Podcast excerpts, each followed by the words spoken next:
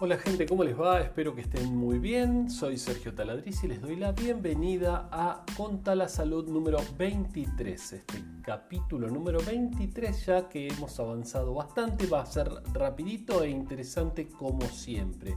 Vamos a estar hablando en este capítulo de lo que son las microgotas de fluge, estas que expulsamos al hablar. Eh, también vamos a estar hablando del módulo COVID eh, para odontología, qué es esto y el costo que tiene y cómo se plantea la nueva odontología de acá en adelante.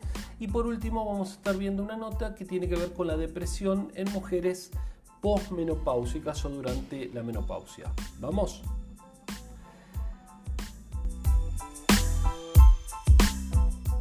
Vamos a comenzar entonces con las microgotas de fluge. ¿Qué es esto? Son unas gotitas, bueno, fueron descubiertas por por Carl Friedrich Wilhelm Fluge, un, bacteriólogo e higienista alemán en el año 1890, ya hace muchos años, y entonces eh, con esto permitió evitar la propagación de muchísimas enfermedades porque al descubrir estas gotitas y cómo se transmitían de persona a persona, eh, bueno, empezaron a utilizar una tela los médicos delante de sus bocas. Y bueno, el origen de los barbijos, ¿no?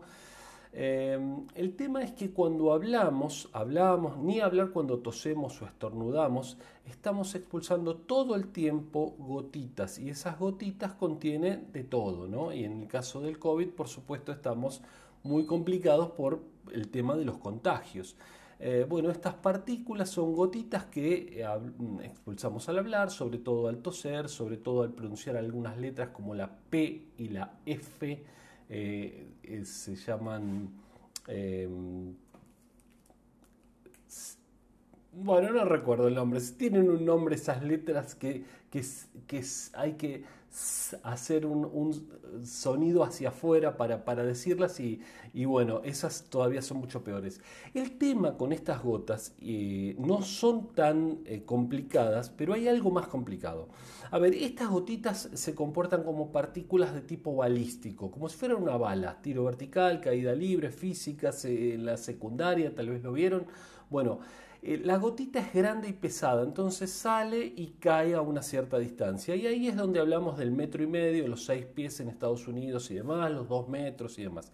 Pero hay un problema muy grave y es que las gotitas estas pueden aerosolizarse, volverse mucho más pequeñas todavía y permanecer muchísimo tiempo en el aire y viajar distancias muchísimo más largas. Y eso es lo que se está viendo en la actualidad con el tema del COVID, porque si fuera esa gotita pesada que cae a un metro y medio, bueno, teniendo la distancia, ya está.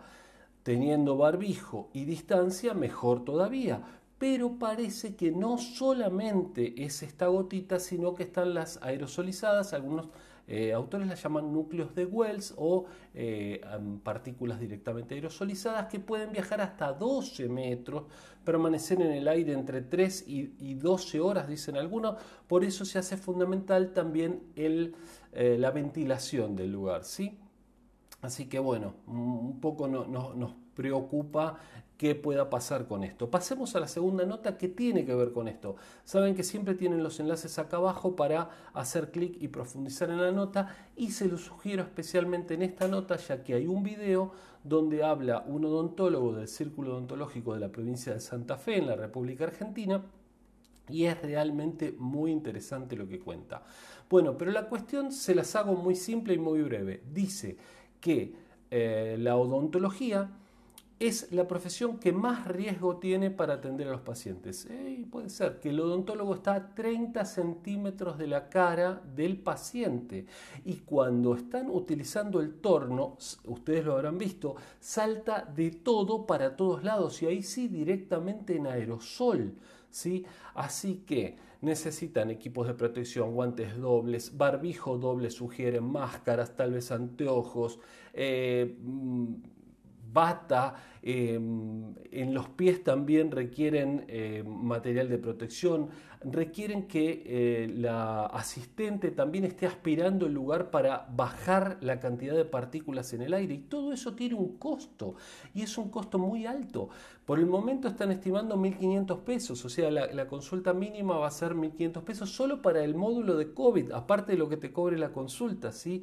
Algunas obras sociales están dispuestos a pagarlas, otras no, los va a tener que pagar el paciente, así que está realmente muy complicado. Si bien los peluqueros también tienen la situación complicada, los odontólogos es tremendo, realmente va a ser muy, muy, muy difícil cómo van a poder salir adelante y lo que van a tener que cobrar una consulta y el tiempo que van a tener que ventilar entre paciente y paciente el lugar, lo que les hablaba hace un ratito de las gotitas, el aerosol y demás, y que es tiempo ocioso, tiempo perdido, tiempo que entre media hora y una hora estiman entre paciente y paciente ventilando el lugar. Así que la verdad que viene muy complicado. Pasamos a la última nota, no sin antes recordarles por favor que se suscriban a este podcast, a nuestros videos en YouTube que nos sigan en Instagram, en Facebook, como en todos lados como Instituto Taladriz y eh, el podcast es con Talasalud, ¿sí? con un servidor Sergio Taladriz. Bueno, última nota.